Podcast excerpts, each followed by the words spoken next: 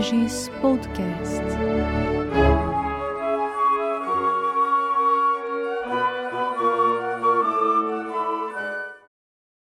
Olá, tudo bem?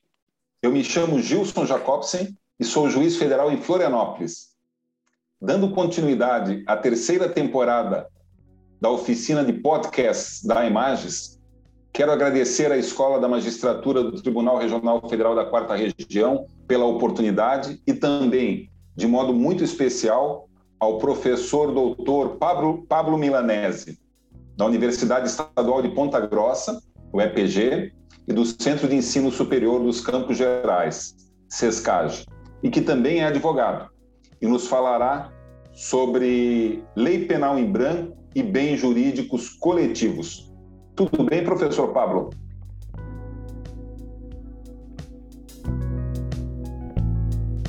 Tudo bom, doutor Gilson? Muito obrigado pelo convite, é uma grande satisfação poder participar desse podcast, né? E de alguma forma colaborar aí, né, com a, a, a ciência, o estudo, a pesquisa e agradecer também a Imagens, né, do TRF4 pelo convite. É uma grande satisfação, um grande prazer poder estar aqui conversar sobre esse tema. A gente é que agradece e muito.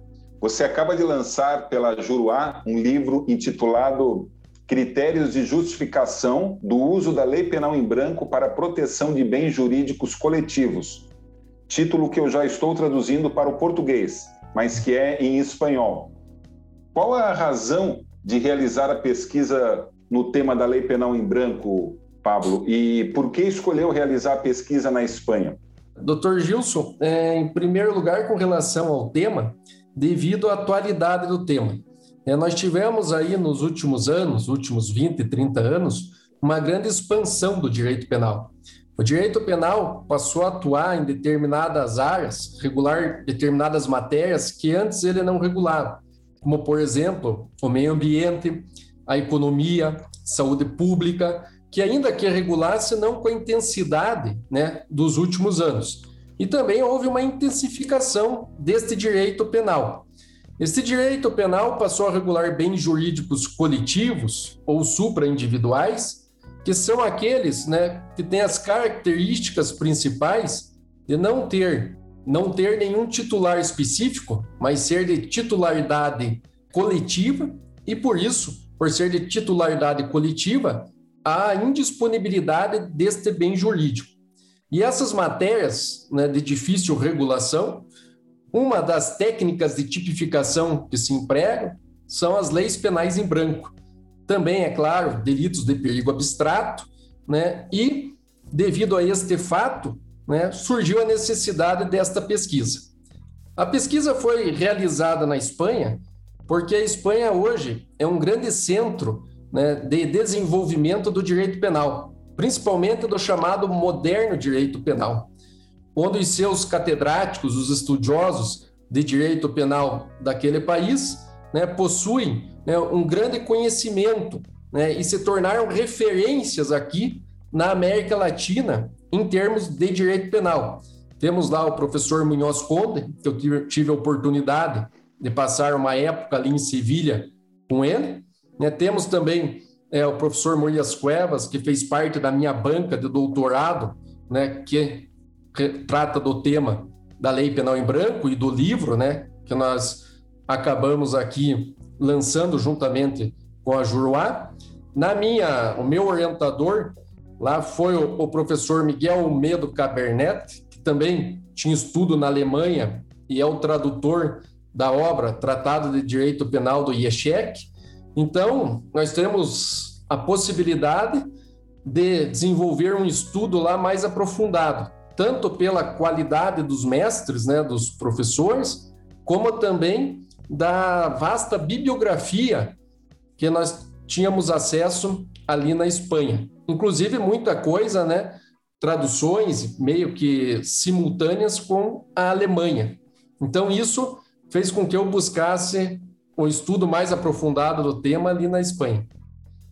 Esse tema me faz lembrar com muita saudade das grandes aulas do professor René Ariel Dotti, aí no Paraná, na Universidade Federal do Paraná, né? teoria geral da norma penal e parte geral, e depois lá em normas especiais, é, a antiga lei de tóxicos de 76 ainda, né? Alguns crimes em espécie lá contra a saúde pública. E, mas assim, é, lendo o seu livro, a gente percebe que a temática tem uma profundidade incrível, né? É, é muito, muito vasto o aprofundamento que você dá no tema e, evidentemente, tem implicações práticas. Daqui a pouco a gente vai perguntar sobre isso também, né? É, mas o que, que significa o moderno direito penal? Por que moderno, Pablo? Porque o, o, moderno direito penal ele surge e ele acaba sendo derivado ali de uma chamada moderna sociedade. Né? Sociedade moderna em que sentido? Né? No sentido de que nós tivemos ali a era pós-industrial e surge ali a obra do Urschbeck, né, que trata da questão da sociedade do risco.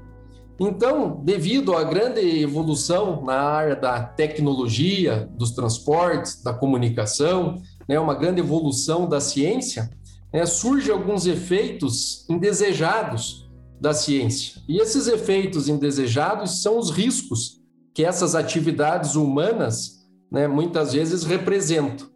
E juntamente com isso, né, deixando a situação assim um pouquinho pior, né, elevando ainda mais esses riscos, ou melhor dizendo, potencializando esses riscos, nós temos aí o fenômeno da globalização. Então, é, quando eu cheguei na Espanha, ali no começo dos anos 2000, eles estavam trabalhando né, o tema do direito penal do risco e o direito penal da globalização, né? E trazendo essas duas matérias como compondo o moderno direito penal. Um direito penal que apresenta características próprias e algumas novidades. Por exemplo, como característica própria, agir no estado prévio à lesão. Não se espera mais que haja lesão ou dano ao bem jurídico protegido, né? O direito penal quer se antecipar, evitar a lesão. E daí, para isso, existem os delitos de perigo abstrato, né? também uma técnica de tipificação que acabou né, ganhando mais corpo ainda com o moderno direito penal, com essas novas tecnologias, esses novos anseios né, da população e esses novos riscos. E, é claro, juntamente com isso, algumas novidades. Novidades que nós temos é a proteção de bens jurídicos coletivos ou supraindividuais, que traz alguma dificuldade com relação à conceituação desses bens e principalmente a delimitação desses bens. Né? O que seria o meio ambiente? O que é economia? É, é fácil você determinar o que é o patrimônio, um bem jurídico individual. Já a economia né? A que ponto? O que, que deve ser atingido? Economia de uma cidade? Economia de um estado? Economia de um país? O que, que é necessário para abalar um bem jurídico como economia?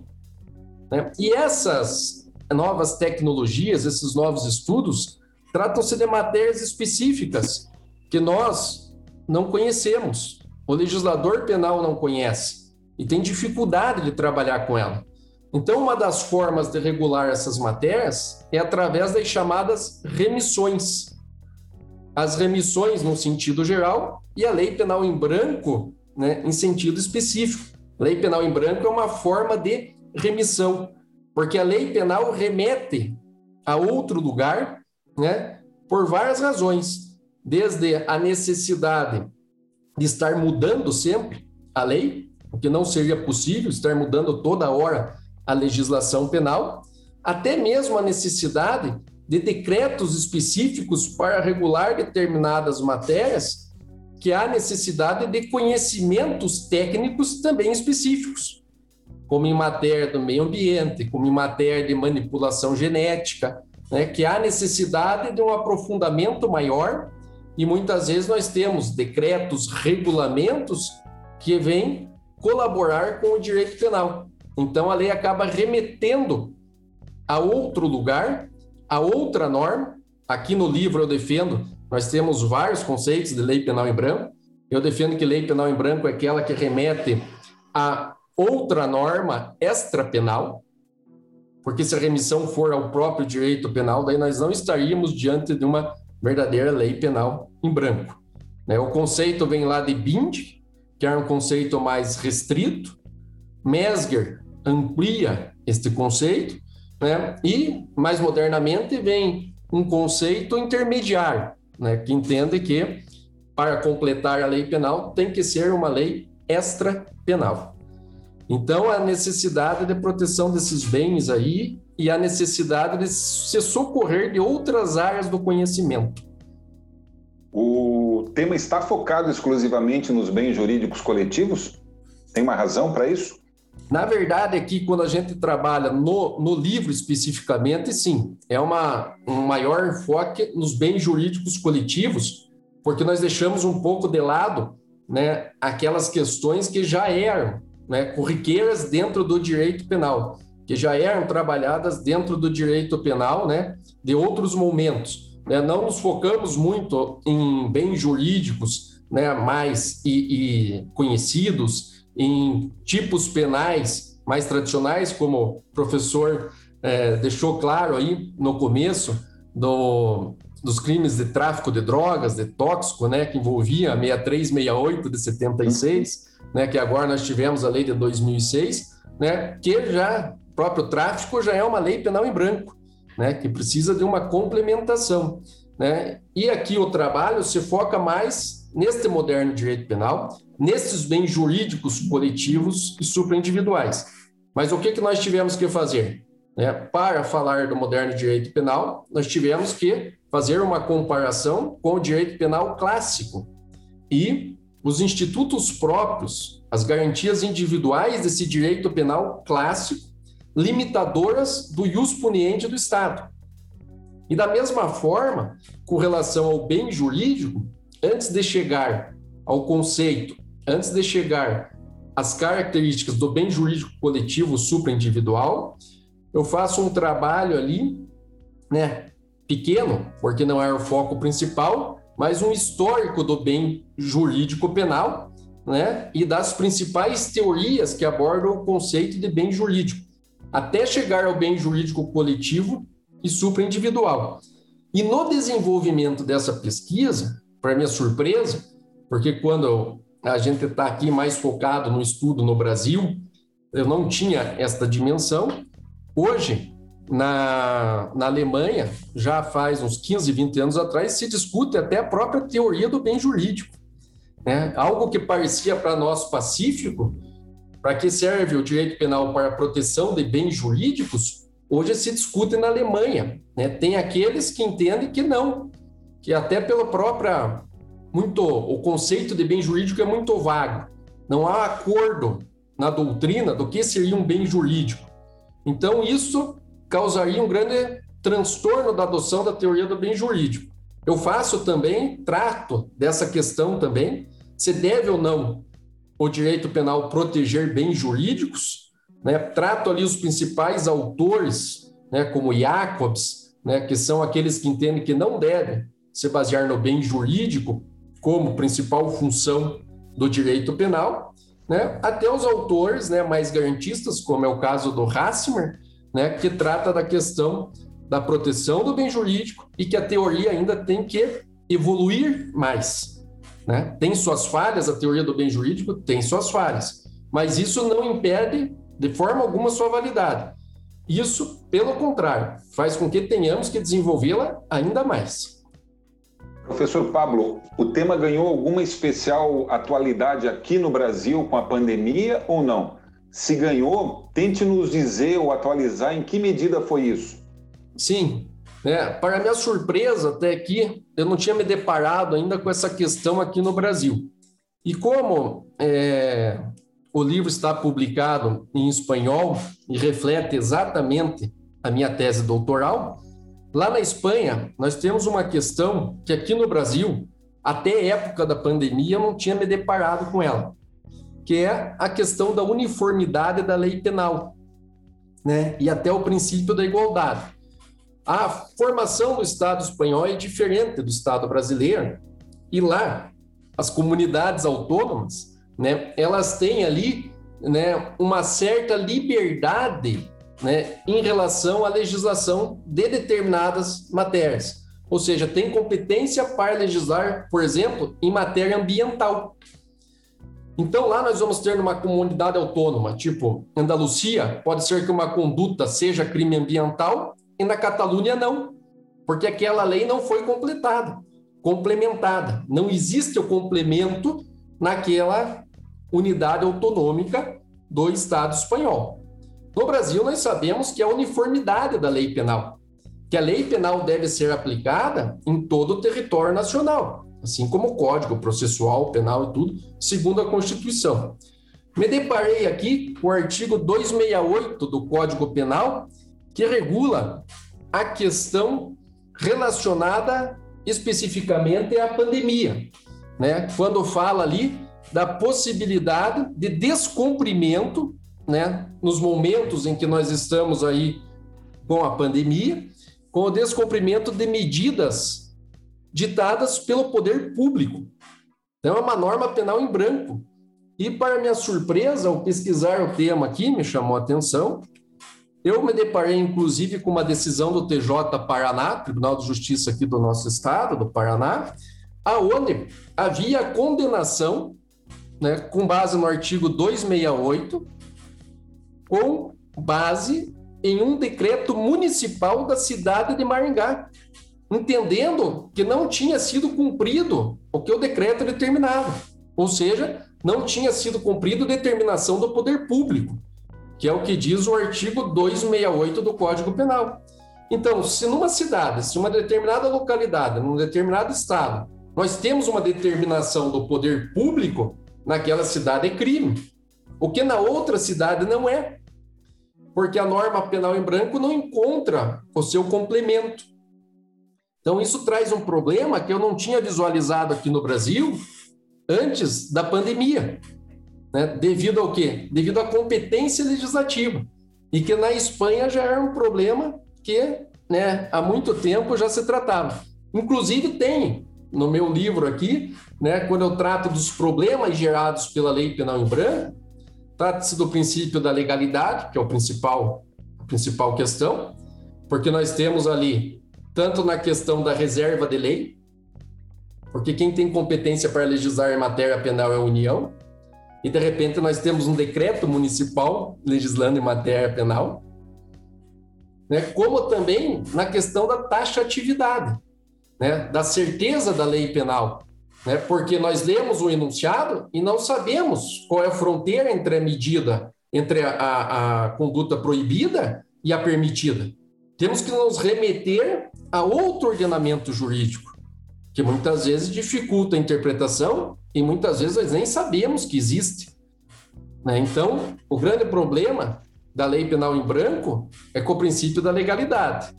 Mas, como nós tivemos aqui a oportunidade de ver também com a pandemia, com o princípio da uniformidade e até mesmo o princípio da igualdade, conforme né, alguns discutem lá na própria Espanha.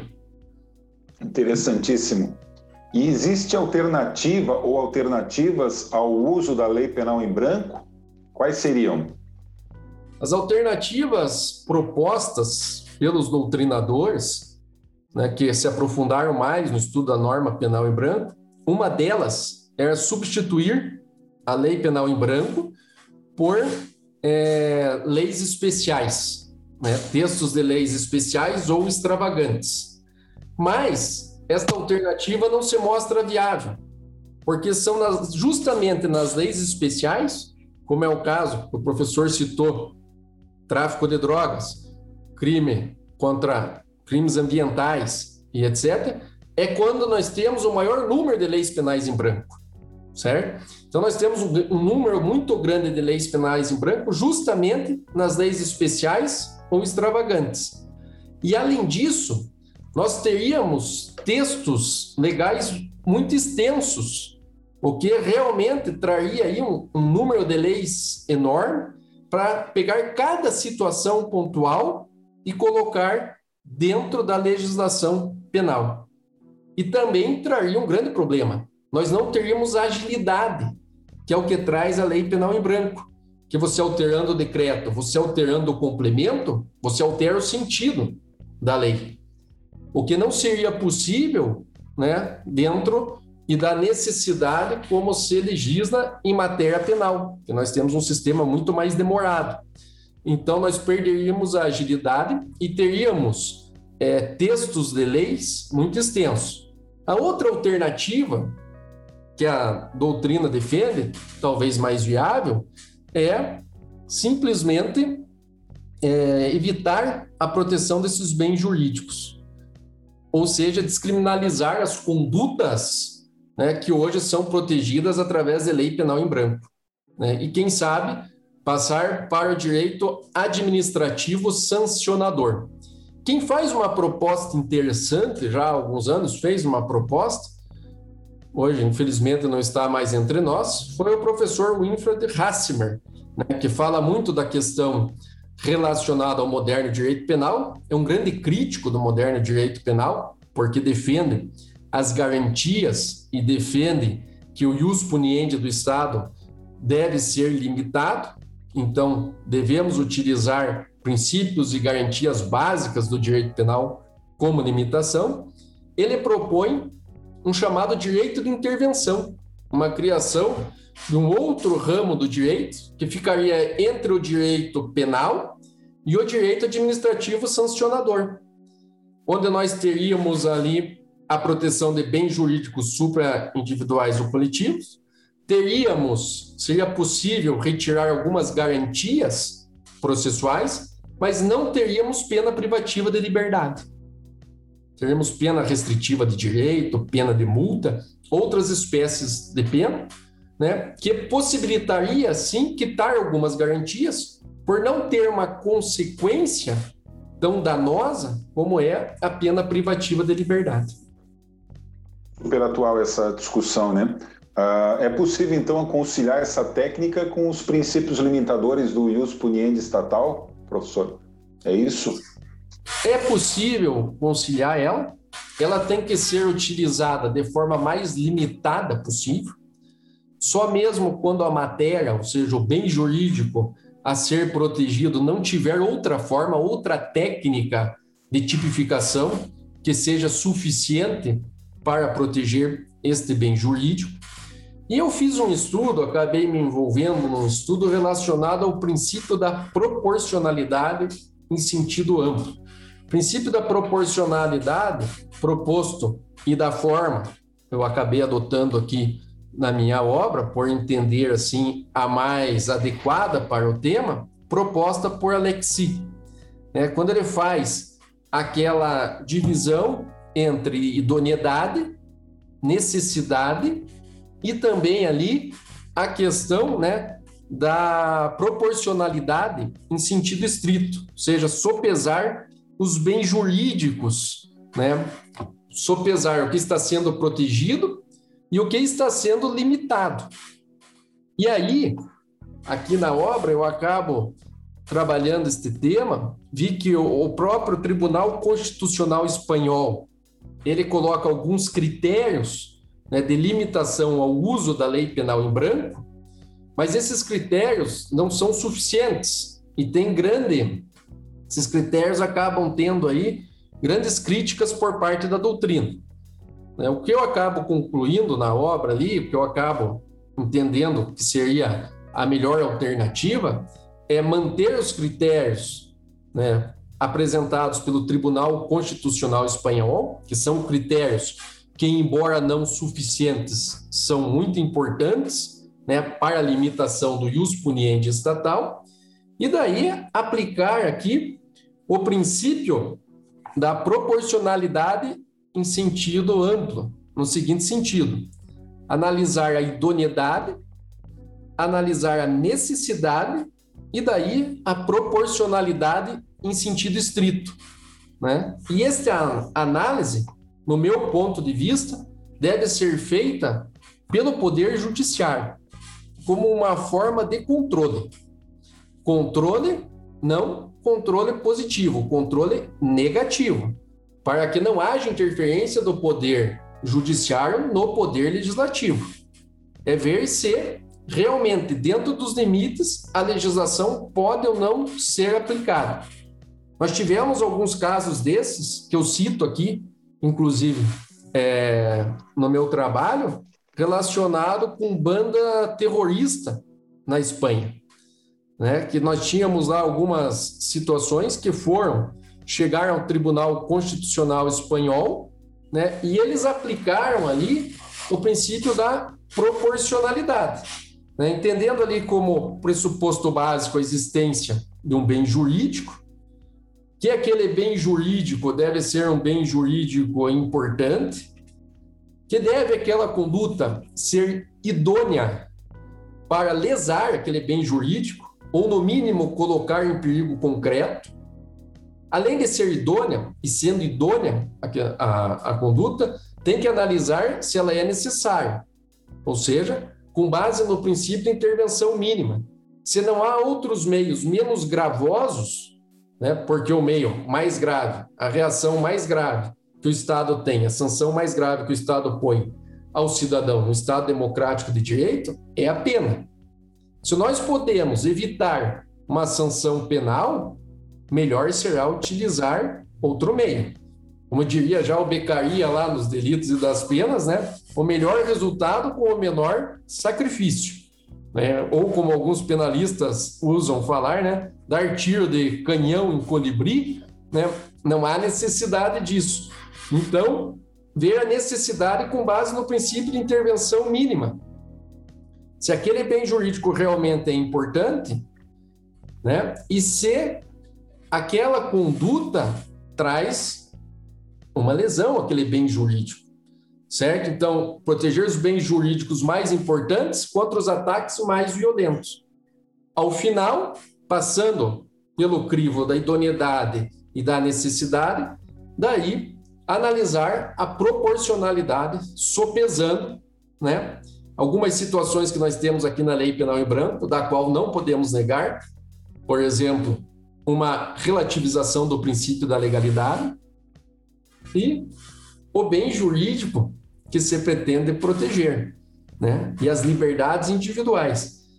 Eu acredito que o tribunal fazendo isso, né, trará para nós assim uma maior segurança. Não é o ideal, porque ainda nós temos problemas relacionados com a lei penal em branco. Mas infelizmente, por mais crítica que receba a lei penal em branco, os doutrinadores não abrem mão desta técnica legislativa no momento que nos encontramos para a proteção de determinados bens jurídicos. Né? Então, eu acredito que é possível conciliar, mas tem que ter aí, além de um controle pelo legislativo, um controle também pelo judiciário. Né? E o que eu estou falando aqui foi o que eu já vi acontecer no Tribunal Constitucional Espanhol, né? Aonde analisou, inclusive eu cito essas decisões aqui, né? E faço ali um comparativo como que se chegou, né? E como que pode colaborar como forma de controle. Não, de forma alguma, interferindo no poder legislativo, que é independente né? Mas é claro, fazendo aquele controle negativo, jamais utilizando o princípio de proporcionalidade no sentido de propor alguma sanção, propor alguma lei penal, limitando a liberdade do cidadão. Ao contrário, somente limitando o ius puniendi do Estado. Muito bem. É, em que período, em que períodos mesmo você esteve na Espanha? Primeiro eu passei o período de fui para a Espanha em dezembro de 2002, fiz os créditos né, com aulas em, do, em janeiro a março de 2003, permaneci na Espanha, fiz de janeiro a março de 2004 os segundos créditos e é, no final de começo 2005 eu defendi a tesina, porque lá quando eu ingressei no doutorado nós tínhamos o doutorado direto. Então, nós tínhamos os, os períodos de aula, né? depois dos períodos de aula, nós tínhamos é, a apresentação dos trabalhos para conquistar aqueles créditos. Conquistado aqueles créditos, né? nós tínhamos daí a, a tesina, que vencia a tesina, para se habilitar para poder escrever a tese. E justamente a tesina, e ali que surgiu a questão da lei penal em branco. Porque a minha tesina, eu falei sobre limites e possibilidades da proteção dos bens jurídicos coletivos, os superindividuais, pelo moderno direito penal. Inclusive, estou trabalhando agora, né, até para que, que tenha mais acesso ao público aqui, tudo atinja mais ao público, a tradução né, completa e atualização né, daquela tesina, porque ali eu abordo temas é, que aqui já eram superados, como a questão, as características do direito penal do risco, da sociedade do risco, da globalização, e chega até o bem jurídico coletivo ou supraindividual, daí de maneira mais aprofundada do que aqui no livro, que eu já parti, né, de um estudo. E grande parte disso aí, eu, eu desse trabalho, dessa minha ida para para a Espanha, eu devo muito a um amigo meu que eu conheci na Univale ali, um grande amigo que aceitou ser meu orientador na época da dissertação de mestrado que eu fiz aí, o professor Paulo de Tarso Brandão, né? Inclusive por várias vezes é, nos encontramos, trabalhamos os temas. Também o professor Paulo Márcio Cruz, né, da Univale ali, que é uma grande referência para nós várias vezes também tive a, a oportunidade de estar com eles e me ajudaram muito no desenvolvimento da tese. Né? Também o professor Pazolt, né, com a metodologia, que faz com que a gente acabe adquirindo aí uma maior facilidade de pesquisa quando põe em prática né, esses métodos aí, que são muito importantes né, no dia a dia da pesquisa, principalmente da pesquisa jurídica. Muito bem. Mas a tese mesmo foi concluída quando, professor Pablo? A tese foi concluída em 2019, né? Daí eu concluí a tese, conversei com o professor Miguel Olmedo Cardernet, que é professor catedrático, é professor catedrático da Universidade de Granada, e concluí a minha tese lá. Né? Acabei desenvolvendo mais o tema lá e concluí lá. Comecei, eu fiz os créditos na Universidade de Pablo de Olavide, em Sevilha, que tinha como catedrático o professor Munhoz Conde, Francisco Munhoz Conde. Fiz os créditos e a tesina ali. E a tese, daí eu migrei para Granada, né, apresentado por amigos ao professor Miguel Medo Cadernet, que gostou muito do tema, já trabalhava muita coisa relacionada ao tema. Então, eu concluí lá em 2019. Tinha na banca o professor Polaino Navarrete, que é catedrático da Universidade de Sevilha, e uma referência no tema do bem jurídico, né, um extremo conhecimento, um conhecimento muito apurado que nem com relação ao bem jurídico, né? Também o professor Morias, Morias Cuevas, da Universidade, catedrático da Universidade de Granada. Então, tudo isso me fez é, ir até a Granada e buscar, né, ampliar aquele conhecimento, aquela pesquisa para a defesa da tese doutoral ali em 2019. Isso então foi em plena, em plena pandemia? Estava quase no final da pandemia. Eu, eu digo para o doutor que eu tive sorte. Eles. Uhum. Estava começando a pandemia, né? A pandemia, uhum. assim, de maneira mais forte para nós, e começaram a, a, levantar as barreiras, né? E nós começamos a ficar mais em casa a partir do começo de 2020, mas já tinha começado a pandemia. Eu peguei o finalzinho, defendi minha tese doutoral em 2019, no último dia, ou penúltimo dia, penúltimo dia de expediente da universidade, no outro dia consegui daí pegar a, a pegar a ata da defesa da tese e daí né, nós temos lá um sistema diferente aonde os diplomas de doutorado eles são assinados, são firmados pelo rei. Então tem um período de elaboração daqueles diplomas mais demorado.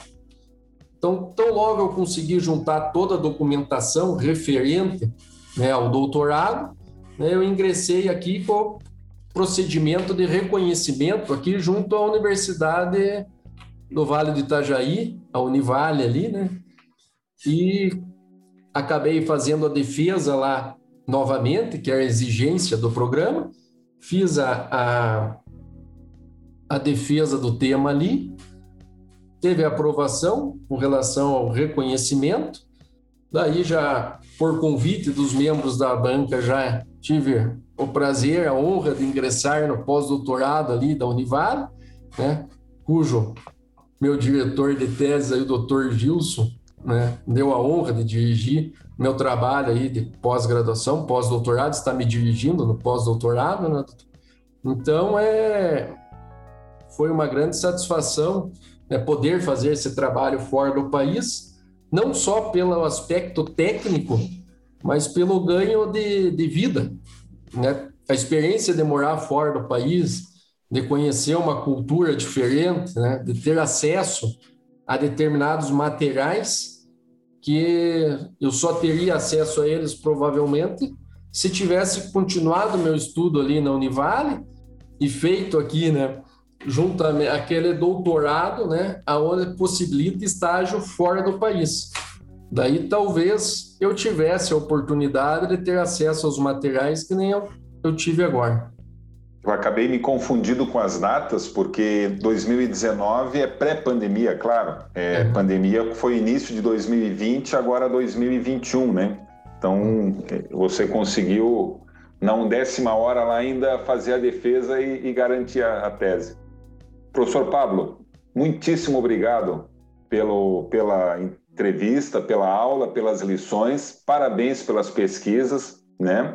E Espero que o, que o livro seja bem recebido, como já está sendo, né? E, e tenho certeza que os nossos ouvintes ficaram curiosos para também ler e aprofundar os conhecimentos em relação a essa temática. Muito obrigado mais uma vez pela participação nesta oficina de podcasts a imagens. Eu que agradeço, doutor Gilson. Agradeço aí a oportunidade, agradeço a abertura para eu poder falar do meu trabalho, né? Sempre que a gente pode estar tá levando o trabalho da gente e poder falar dele, é uma excelente oportunidade. Eu só tenho a agradecer o doutor, agradecer a Imagens e dizer que estou à disposição de vocês para o que precisar. Né? É uma, uma grande oportunidade essa de poder estar aqui divulgando o meu trabalho né? Pretendemos continuar pesquisando, porque uma das coisas que eu aprendi também é que o doutorado não é um ponto de chegada, mas é um ponto de largada, de início, né? Quer dizer que agora que nós temos que pesquisar, agora que nós temos que, na medida do possível, é, compartilhar, né, o conhecimento que a gente adquiriu aí durante todos esses anos de estudo, esses anos de doutorado. Então, agradeço mais uma vez a oportunidade, agradeço o Ricardo, a forma que me recebeu, né? E que precisar, estou à disposição aí. Foi um grande prazer poder participar desse podcast com vocês. Até uma próxima oportunidade, então. Tchau, tchau.